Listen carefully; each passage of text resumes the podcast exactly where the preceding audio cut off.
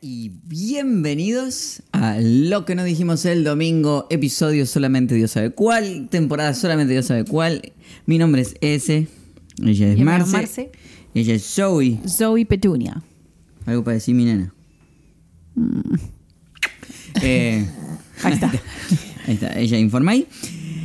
Y estamos desde nuestra casa y estamos desde nuestro espacio creativo. Nuestro hogarcito. Y la idea de este eh, espacio que hemos creado, de lo que no dijimos el domingo, es tratar de conversar con aquel que predicó el domingo, aquel que dio su charla. Siempre que algunas cositas que uno no terminó de explicar como quería, o algo faltó, o te quedó algo afuera, porque la preparación es más grande que lo que uno termina eh, contando. Entonces dijimos, bueno, ¿por qué no generar este espacio para conversar un poco de eso? Sí. Y el domingo pasado estuvo dando la charla mi belia esposa. Estuvo increíble. Mm, increíble. gracias. Comenzamos con la serie No sé qué me pasa. El mes de mayo es el mes de la salud mental. Conciencia de la salud mental. Conciencia de la salud mental. Muchas gracias. Eh, y con casa nos pegamos a este mes y vamos a estar bueno. hablando todo este mes de este tema. Qué bueno. Me parece súper importante hablar de estos temas eh, y me, me encanta ser parte de una comunidad en donde hablamos de estos temas y somos vulnerables y somos conscientes de que hay muchas personas que, que sufren. ¿no? Totalmente. Y, y que, y que está bueno eh, que, que la iglesia sea un lugar en donde, vos muchas veces lo decís así, en donde se comienzan las charlas. Correcto. ¿no? Que no sea el último lugar en donde se está hablando de algo que mundialmente ya se está hablando, sino que comencemos nosotros esas conversaciones, ¿no? Porque no hay lugar más seguro que estar en una comunidad en donde Jesús es el centro. Mm, Entonces, a mí me, me, me, me enorgullece mucho el, el- el tener un espacio en donde todos podemos ser vulnerables, todos podemos compartir aquella cosa que nos está pasando. Y si hay alguien que en el día de hoy eh, se está, está en un espacio eh, muy oscuro, queremos que sepas que, eh, que no estás solo, que no estás Claro. sola, que mm, se puede salir de ahí, que hay esperanza mm, y que mm, nosotros estamos aquí para apoyarte y para caminar contigo. Entonces, si te animas incluso a escribir en, el, en, en los en comentarios. los comentarios, sí. eh, queremos leerte y, y queremos ser parte de tu proceso. Qué, qué lindo que. Porque si no, parece que el mes, este mes no está pensado solamente para aquellos que tienen problemas psiquiátricos. No, no, no. De hecho, mí- em, hay algo que a mí me encanta que vos decís que la gente que dice, yo no tengo salud mental. O Mm. sí tengo. O sea, No, no. es- es- o sea, eh, la salud mental tiene que ser vista como la salud física. correcto. ¿no? Y de hecho, creo que esta mañana yo veía un, un video, sí, esta mañana yo veía un video de una persona en inglés cuando vas al médico una vez al año a hacerte ese, ese chequeo anual, Ajá. básicamente se llama un physical, Ajá. ¿viste? Y él decía, "Ay, nunca he escuchado a alguien decir que tengo un mental. Claro. ¿Viste? Claro. Pero que, eh, o sea, como decir que tengo un- un- una revisión por hacerme de cómo está mi salud mental Total. pero debería de ser algo que, que, que se promueva de esa forma, como algo que tenemos que estar revisando todo el tiempo, de cómo estamos, ¿no? ¿Y, y qué cosas? Y normalizar eso. Total. Normalizarlo, normalizar preguntarnos cómo estamos, normalizar el, el poder establecer nuestras emociones como están, normalizar el hacer cosas para que mi salud mental esté mejor. Eh, Sí. y, y por eso es un, un gran mes para dedicarnos a esto. Ujú. Es un gran mes para dedicarnos a eh, no decir tengo un problema psiquiátrico, sino un, un mes para preguntarnos, ok, ¿cómo está mi salud mental? Sí. ¿Y qué puedo hacer para mejorarla? Porque todos estamos en un punto donde podemos hacer algo mejor para que nuestra mente esté mejor. Me encantaba lo que eh, Simone Biles, ¿verdad? Es. Simone Biles. Eh, es la, la atleta que el Estuvo año pasado sí. estuvo en las Olimpiadas y ella dice que eh, entiendo que era ansiedad lo que estaba padeciendo Sí. y, y se bajó de las Olimpiadas y recibió gran cantidad de crítica. Sí. Sí, sí. Y ella decía, estoy segura que si yo me hubiese fracturado el tobillo, no hubiese recibido esa Total. cantidad de comentarios negativos, de odio, pero como estoy hablando de un problema en mi salud mental. Correcto. Entonces ahí sí me veo criticada es que por todavía esto. no le damos importancia. Yo no sé por qué no. No. le damos esa importancia. Es como la salud mental es medio, vamos, vamos, dale, dale. ¿Viste? Sí, sí, sí. Es Sí, como sí. el, bueno, bueno, esto se va a salir. Eh.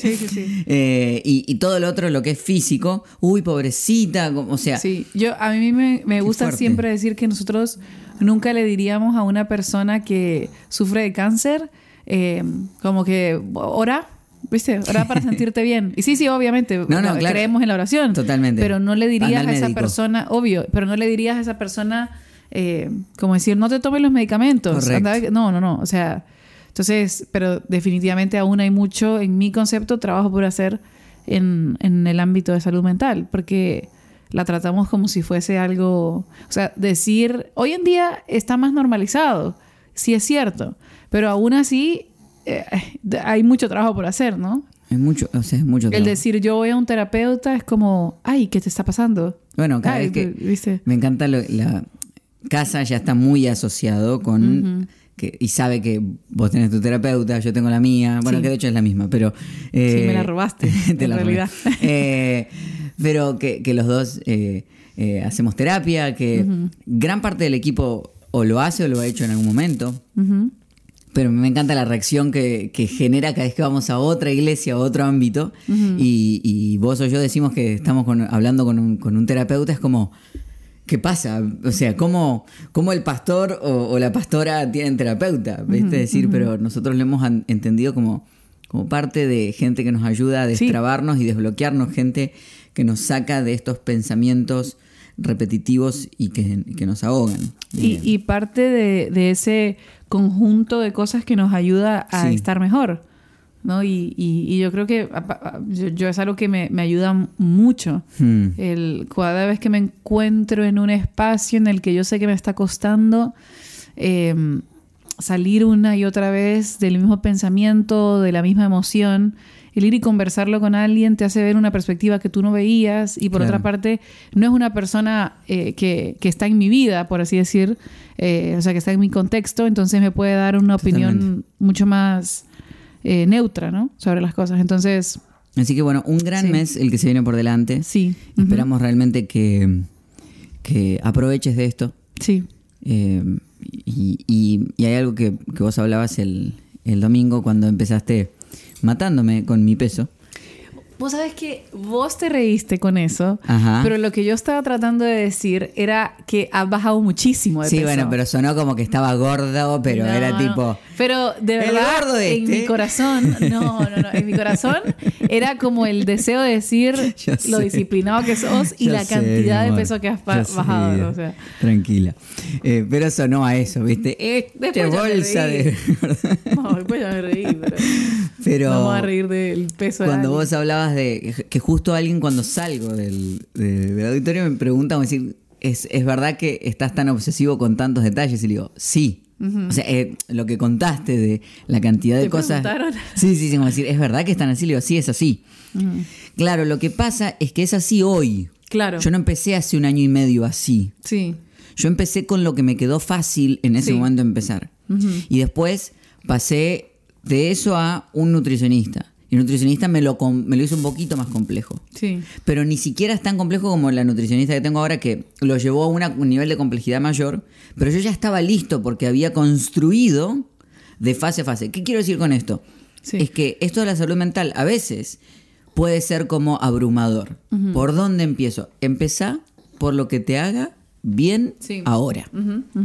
Aunque, y aunque sea medio a los tumbos. Sí. ¿Viste? Sí, es como. Y, y no, no te metas en. Porque si uno. eh, cu- Cuando uno mira todo este proceso, si parece tantas cosas por hacer. Mm.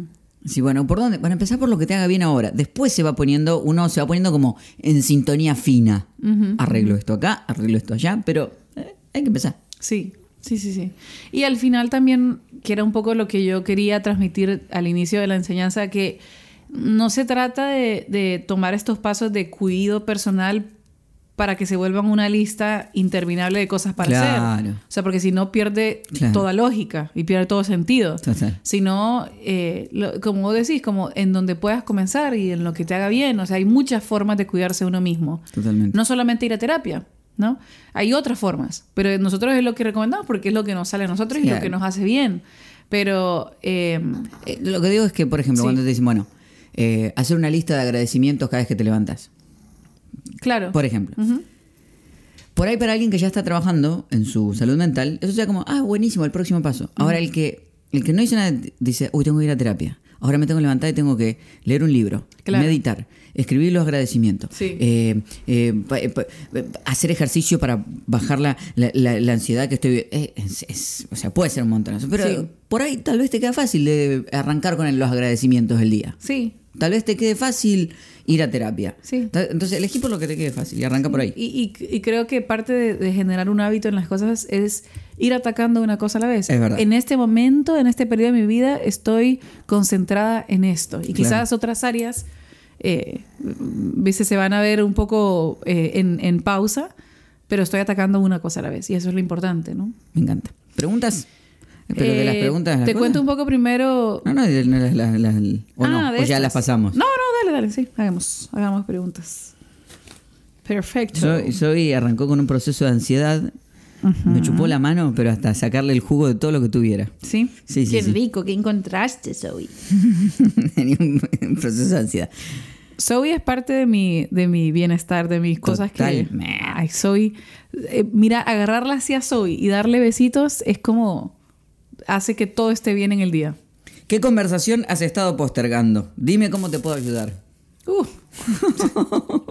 ¿Por qué meternos en esto, no? siguiente. Atrás. Eh, este. Esa.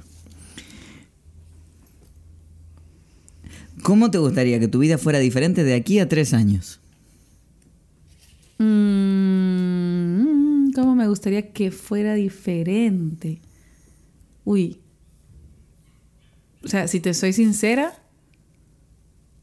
no sé. Estoy disfrutando mucho mi vida. ¿Cómo me gustaría que fuera diferente?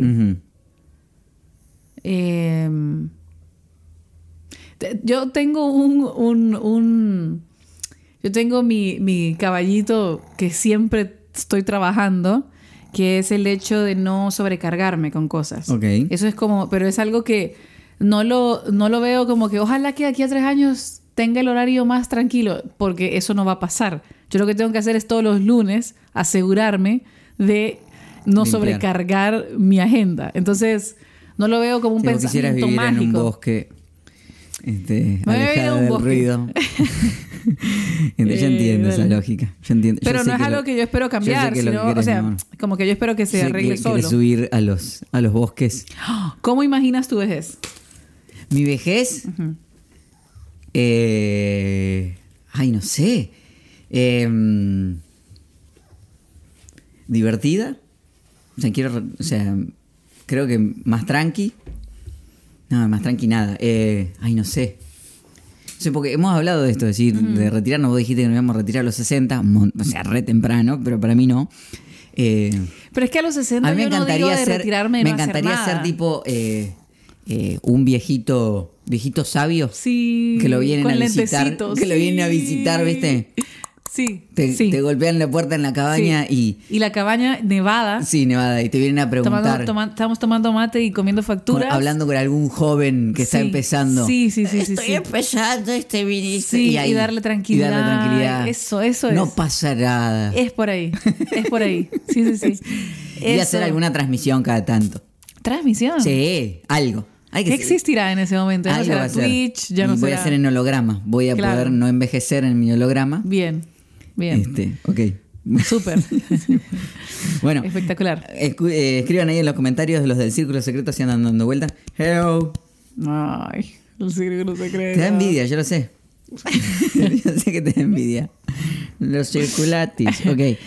Em, Contanos un poquito de qué fue la charla del domingo. Bueno, el domingo estuvimos desarrollando la charla. Estuve desarrollando la charla. Sí, que el título es Cuando llegamos, era cuando Mm. llegamos. Y estuve hablando un poco de eh, este hombre de Bethesda que se encontraba enfrente de estas aguas que, según esta tradición mística, se movían y cuando se Claro.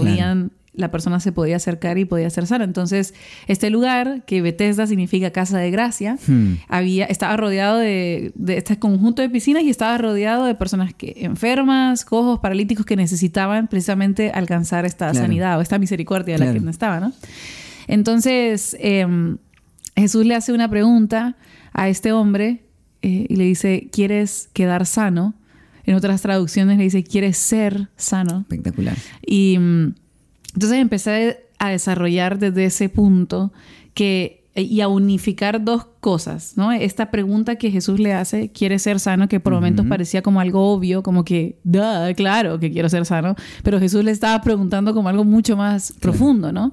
Siempre que escucho esta historia es como que, ay, qué chistosa la pregunta. Claro. Porque obviamente nos parece como muy lógica la respuesta que él, que él le tenía que dar. Sí. Eh, entonces, eh, eh, un- unifiqué esta historia y esta pregunta con un concepto eh, que se estudia en la psicología que habla de que para obtener plenitud necesitas autoconocerte, autoaceptarte y, y estar en una actualización constante de tu ser, es decir, este deseo de mejorar constantemente. Entonces, eh, empecé a, como a indagar en esto de, la palabra plenitud a partir de quieres ser sano, quieres ser pleno, porque ser sano es ser pleno, ¿no? Sí, de hecho la- la palabra original en griego es eso, es, es plenitud. De- bueno, de hecho, en inglés usa esa palabra que dice, eh, eh, dice, do you want to be whole? Wholeness, ¿no? Claro. Wholeness es plenitud, es lo, más, que es lo que más se asemeja. Entonces, a partir de ahí empecé a, a- a desarrollar eso, ¿no? Ese Ajá. concepto primero de autoaceptación, de ese conocimiento, después aceptación y después desear mejorar. De hecho, eh, Uh, bueno, y después seguir desarrollando. Ahorita voy a esto que no dije porque me acabo de acordar de algo que no dije en el primer, en la primera experiencia, pero sí lo dije en la que no va, no va grabada.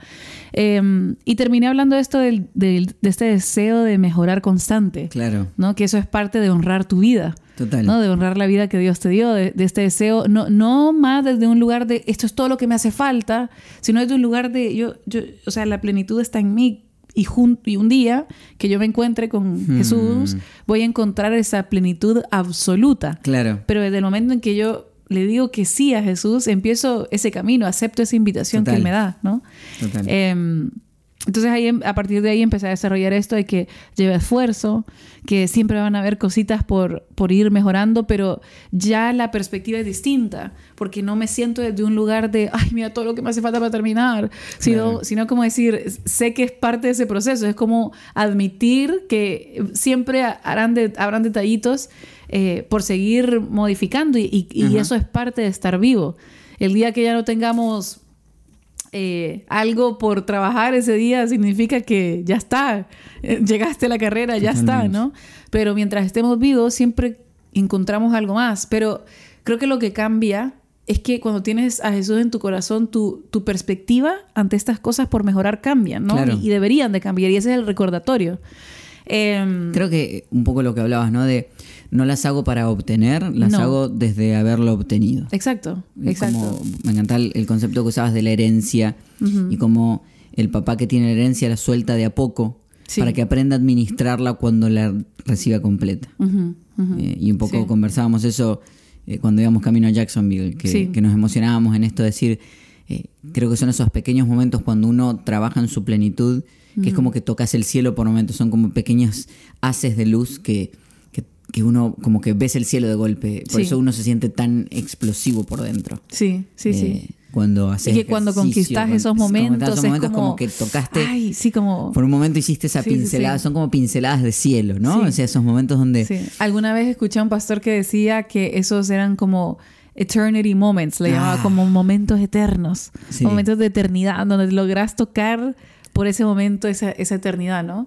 Y yo me imagino, porque no sé si te ha pasado alguna vez, pero yo en muchas áreas yo me he sentido una persona muy plena. En mi Correcto. vida me he sentido plena. Correcto.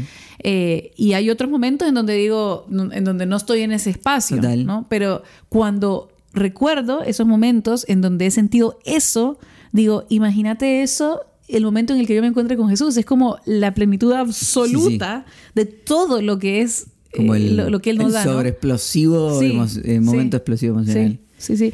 Y la- básicamente em, mi, mi conclusión era que eh, la plenitud es, es un camino, ¿no? Claro. Y es una invitación la que Jesús nos hace. Quieres quedar sano, quieres ser sano.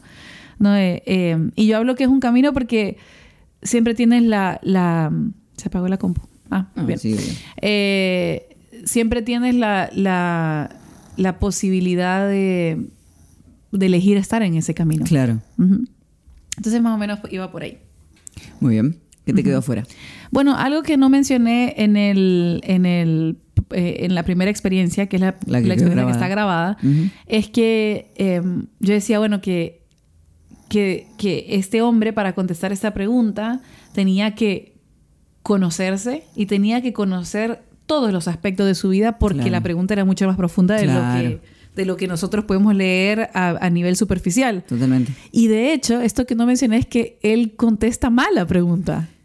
O sea, no es que contesta mal, sino que él lo que dice es, no hay nadie que me acerque. Y a veces, eh, cuando leemos eso, decimos, ah, está poniendo excusas y, y está diciendo, ah, yo no tengo nadie que me acerque.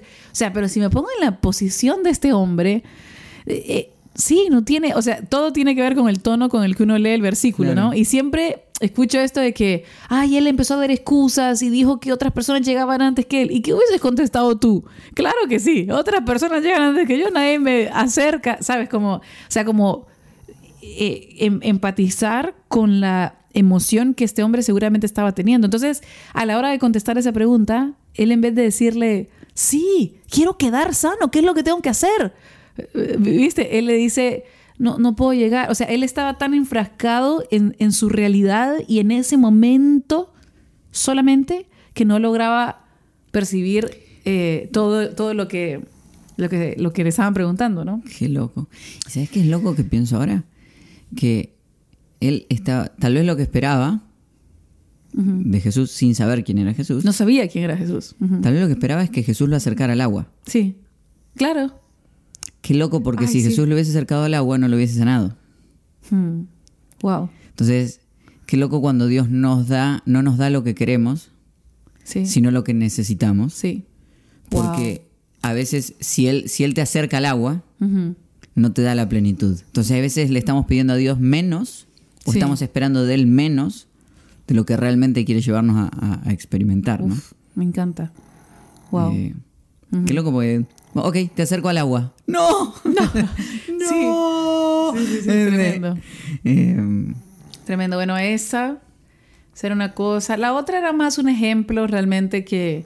te- Tengo dos otras cosas que, que como que sentía en el momento en el que lo tenía, decía, bueno, esto puedo hacerlo sin esto, pero era un ejemplo en donde yo había visto la película de eh, He Named Me Malala. Él me, me puso como nombre Malala, que es la historia de una mujer Ujú. que ella, eh, una niña en ese momento en realidad, que ella se le, eh, se, le se, se enfrenta con, con, los, a los, con el talibán, básicamente. ¿El talibán? Ay, ahora, me, ahora se me fue el nombre, pero sí. Sí. Y entonces él, eh, ella se enfrenta y lo que empieza a exigir es que las mujeres tenían eh, el derecho de, eh, Estudiar. de estudiar.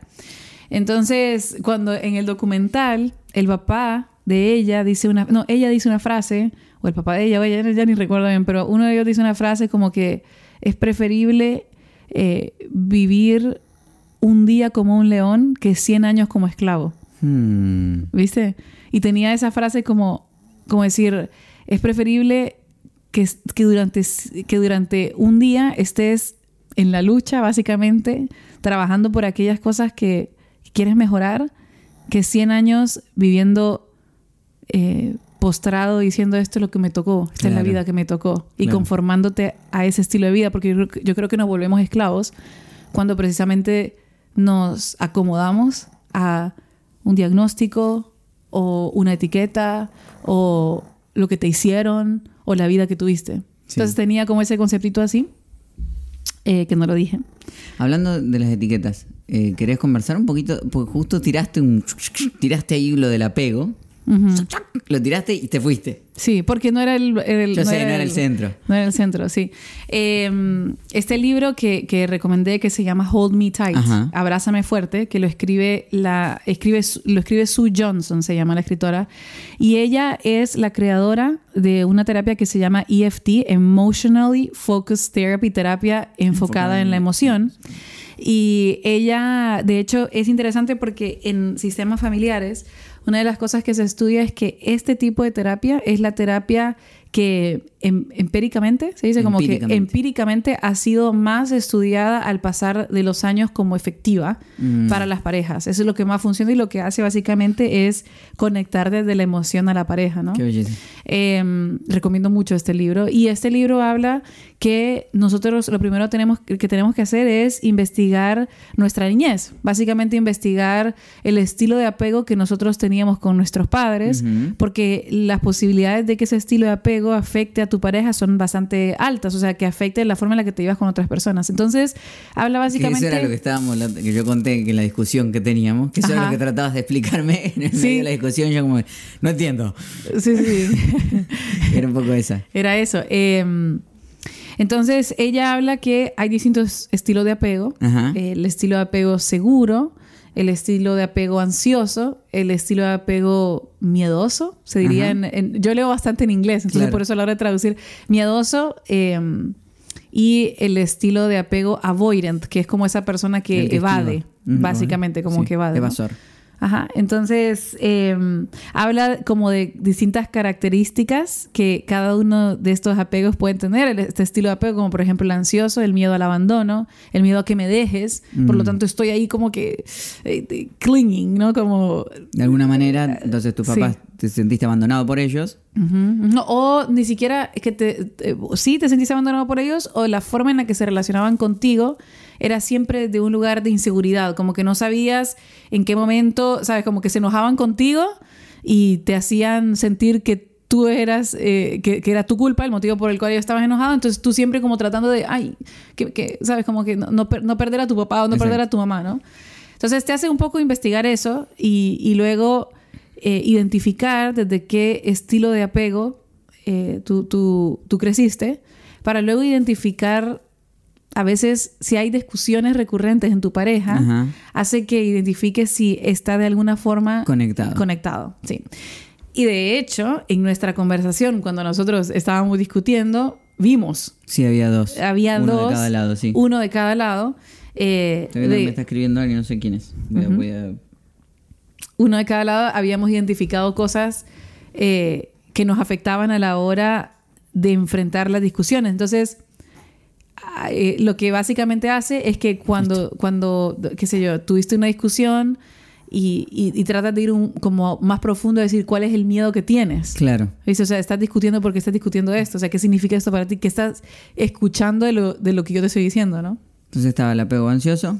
Apego ansioso, eh, el apego seguro, el Que seguro es como decir, está todo bien, sé que si sí, es una un persona problema, emocionalmente sana, una persona que está en sintonía con sus emociones, que sabe expresarse, que sabe expresar lo que le está pasando. El Sí, otro día existe. hablaba con una amiga y me dice, ¿quién tiene apego, ansi- ¿quién tiene apego seguro? ¿no?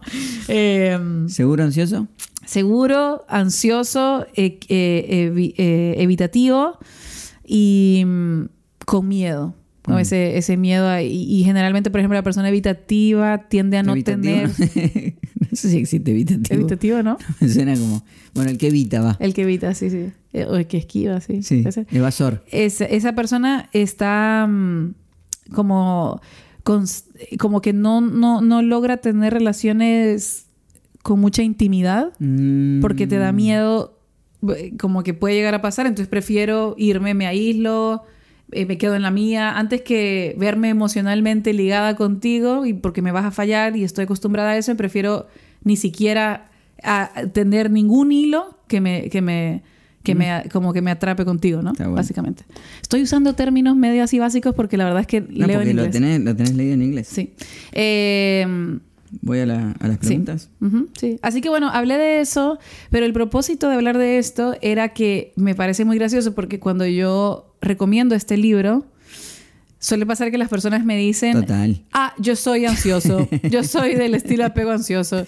Y claro, eh, obvio que la idea es que tú te identifiques, Claro. pero lo que se plantea es que cuando tú identificas cuáles son como esas características que puedes tener basado en ese estilo de apego, que tú puedas trabajarlas, identificarlas y decir, ay, ahí lo veo. Pero todos estos cambios o todas estas formas de mejoría siempre se hacen desde un lado como que de un observador, como una persona que dice, ay, mira, aquí lo veo. aquí lo veo identificado. Y yo de hecho empecé a identificar como cositas que yo hacía y decía y digo, aquí veo identificado este estilo de apego, pero más como una pluma que llega y dice, uff, mira, aquí está. Y no desde un lado de un juez que está como que, ay, viste otra vez lo mismo, caíste en el mismo círculo, sí, eh, porque todos tenemos un juez dentro nuestro, Claro. ¿no? Y lo que tenemos que hacer y la Qué meta es cambiar eso. ese juez por un observador. Entonces estás observando ciertos patrones que sigues, ciertos ciclos a los que te metes para luego empezar a romper eso, ¿no? Porque la idea es eso, obvio que lleva tiempo, ob- obvio que tienes que tener el deseo de mejorar y no solamente con ese estilo de apego, sino a veces eso pasa con los exámenes, los test de personalidad que uno toma, eh, los test de temperamento, los diagnósticos. Bueno, pero era, ¿no? lo que, era lo que nos trajiste con la enseñanza, ¿no? Nos dijiste, primero necesito conocerlo, Sí. Después necesito aceptar lo que es esto que estás hablando, y después puedo trabajar en mejorarlo. Sí, sí, exacto. Pudiéramos decir, no se puede aceptar lo que no se conoce, no se puede mejorar lo que no se acepta. Sí, total. Es así. Es así. Y, y aceptarlo no significa, este soy.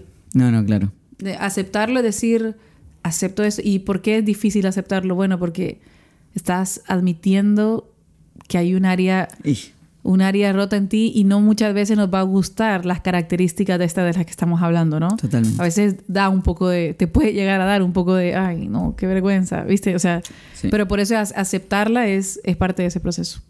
Preguntas. Muy bien, preguntas, porque estamos, sí, estamos pasados de tiempo. ¿Ah, sí? Sí. Ay, no, no logro ni ver el tiempo. Eh, uy, hay una cantidad. Eh, Hay una que leí. ¿Cuál te gustó? Creo que había una persona, de hecho, que me preguntaba si esto había sido producto, si esta enseñanza había sido producto de un proceso Ah. personal. sí. Toda la vida. Todas mis enseñanzas tienen que ver con un proceso personal. Generalmente algo que me sucede mucho es que eh, de la forma en la que yo siento que Dios me habla es que a veces pone como una palabra en mi cabeza y a partir de ahí empiezo a desarrollar.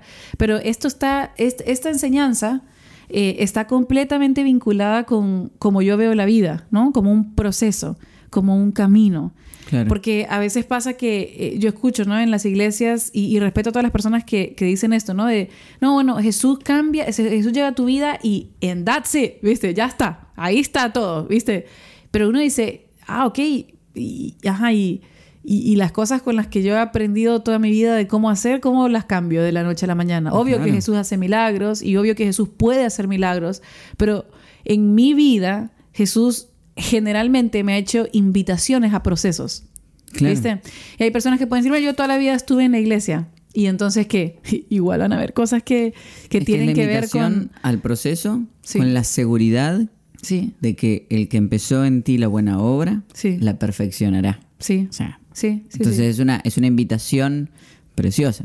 Sí, sí, sí. Es buenísimo lo que estás diciendo. Entonces, eh, eso. Generalmente mis enseñanzas siempre, siempre de- están relacionadas con algo eh, que, yo, que yo he vivido Em, o vivo.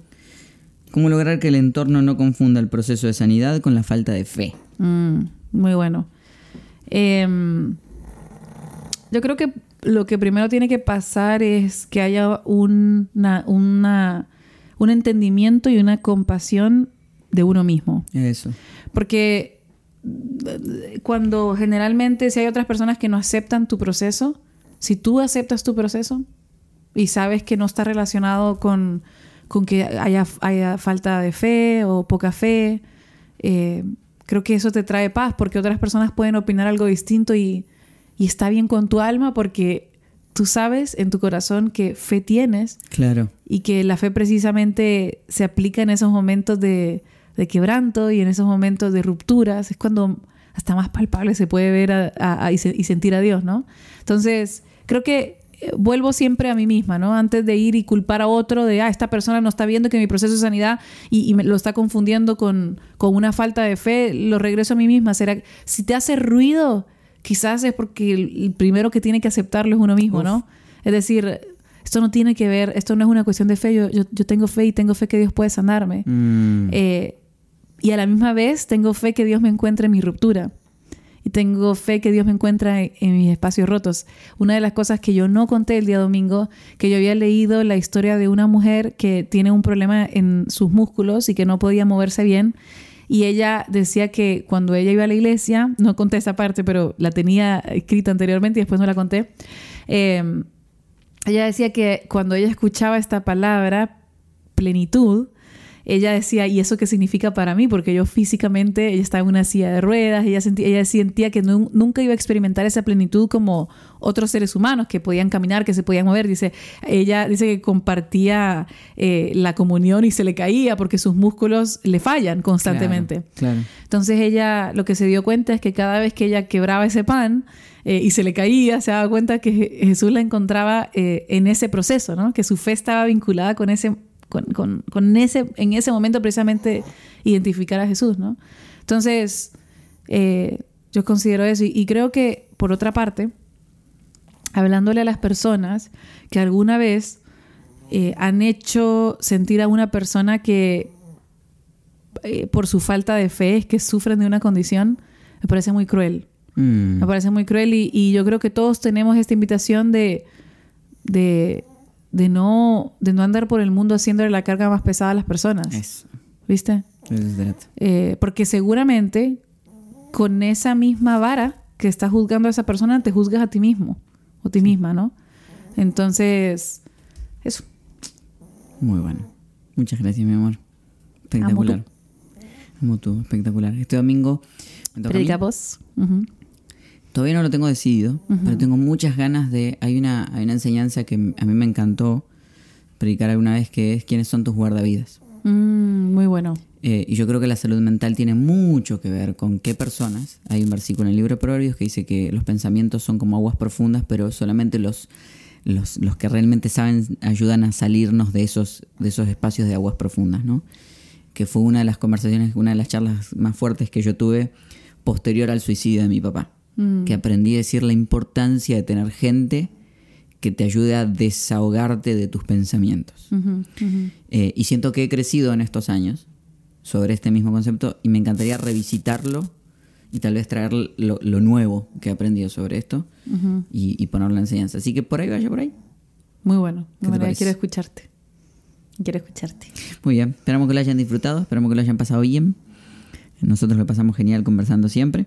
Soy les saluda también. Sí.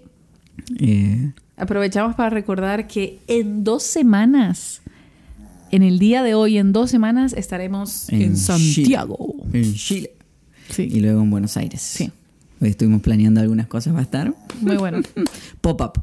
Pop-up es el espacio donde viajamos y nos encontramos donde sea que estés contigo eh, y hacemos casa en tu casa. Sí. Quiero aprovechar y en el día de hoy le quiero desear un feliz cumpleaños a Ruby.